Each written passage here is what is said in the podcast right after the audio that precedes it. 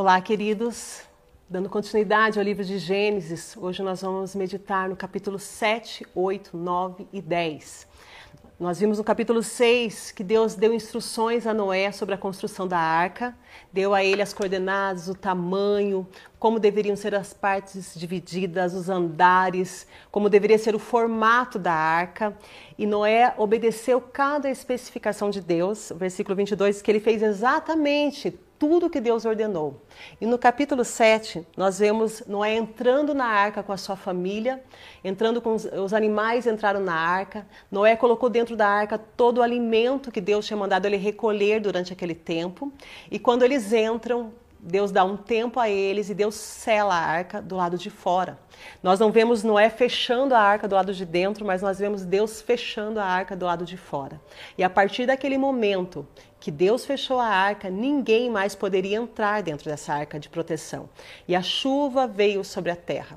A terra experimentou o que nunca tinha visto antes. Até então subia um vapor que regava toda a vegetação da terra. Agora chovia torrencialmente sobre toda a face da terra. Uma chuva global que destruiu tudo que existia, tudo que respirava sobre a terra. A vegetação morreu, os animais morreram, as pessoas morreram, e somente quem estava dentro da arca de Noé ficou preservado das águas do dilúvio. Deus foi tão detalhista, irmãos, que ele deu exatamente o formato da arca, nas pontas arredondadas, uma arca que não tombou durante esse período tão chuvoso. E a família de Noé esteve protegida por Deus de tudo que estava acontecendo na terra. 40 dias e 40 noites choveu sem parar e eles ficaram guardados por Deus.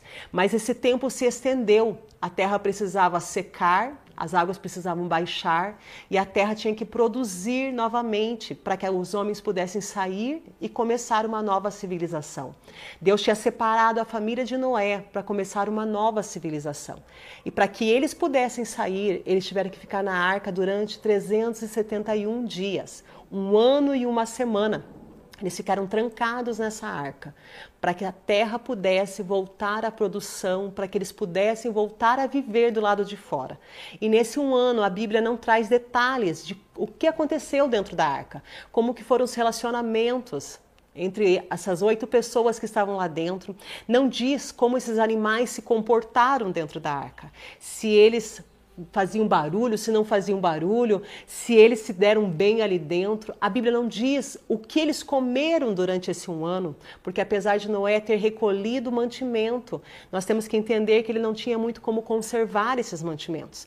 Porém, durante um ano, eles foram alimentados, durante um ano, eles viveram porque Deus os preservou enquanto do lado de fora todas as coisas tinham sido destruídas, a família de Noé, e esses animais estavam preservados pelas poderosas mãos de Deus.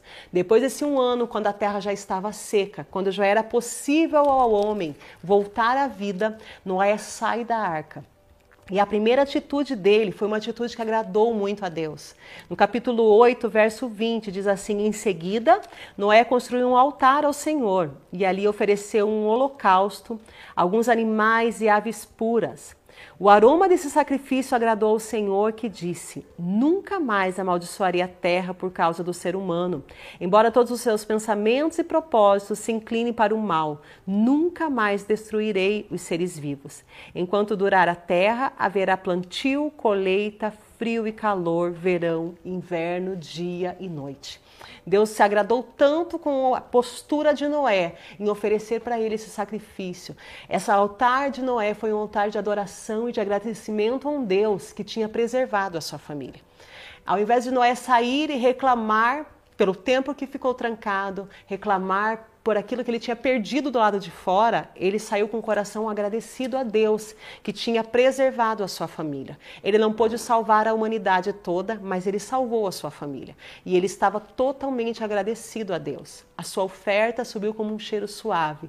E Deus fez uma aliança com esse homem. Deus fez uma aliança que até os nossos dias continua mantendo o seu sinal. Deus falou que não destruiria mais toda a terra como tinha feito. E colocou no céu o arco arco-íris, chamado de arco de Deus, dizendo que todas as vezes que ele olhasse para esse arco, ele lembraria da aliança que ele fez com Noé. tanto tempo se passou, irmãos, e quando chove, você pode olhar para o céu e ver o arco-íris e lembrar que Deus fez uma aliança com o homem e que continua lembrando dessa aliança. Deus nunca mais destruirá a terra como ele fez nesse dilúvio. Algumas porções de terra sofrem com alagamentos, enchentes, de tsunami, mas são porções isoladas e em situações que o próprio homem destrói a terra e acaba ocasionando esse tipo de catástrofe da natureza, como nós conhecemos. Mas aqui Deus está prometendo algo que ele nunca deixou de cumprir. Ele estaria preservando o homem dessa destruição global, como ele tinha feito com as águas do dilúvio. E no capítulo 9, ele fala sobre a, a sentença que viria sobre sobre os homens a partir de então. Quando Caim matou o seu irmão, Deus preservou Caim. Mesmo Caim tendo que sair da parentela, mas Deus não permitiu que Caim fosse morto. Quando Lameque matou um homem, Deus também o preservou. Mas aqui no capítulo 9, a partir do verso 6, ele diz assim: Quem tirar a vida humana por mãos humanas perderá a sua vida. Deus estava a partir daquele momento dizendo: Eu não vou mais tolerar que um homem tire a vida do seu semelhante. Se você matar, você vai morrer por mãos humanas também. É como se Deus dissesse assim: quando você pensar em tirar a vida de alguém, saiba que você também vai ter a sua vida tirada. O homem ele precisava entender que a sua maldade tinha que ser refreada. Existia uma nova civilização a partir de então. Noé e os seus três filhos eram responsáveis por ensinar tudo o que tinha acontecido antes do dilúvio. Eles precisavam ensinar desde a criação do mundo, o que aconteceu no Éden, até o juízo de Deus nesse dilúvio. Então Deus precisava deixar muito claro para eles que a partir dali aquela civilização tinha que andar conforme a vontade de Deus. Não poderia se corromper novamente. Então esses homens eles eram responsáveis por ensinar essa raça pós-diluviana como ser pessoas que temem a Deus e que agradam a Deus. E eles começaram então uma nova descendência através de Sem, Cã e Jafé. Aqui Deus fala sobre os descendentes, sobre os filhos desses homens que vieram depois desse período de dilúvio. E eles começaram uma nova civilização. Seus descendentes começaram uma nova raça humana. Acabou toda aquela raça anterior e esses homens, durante esse um ano, eles tiveram um treinamento intensível com Noé, esse homem justo dentro da arca, e a partir de agora eles começavam a criar filhos e filhas e começar uma nova descendência sobre a terra. Deus abençoe a sua vida.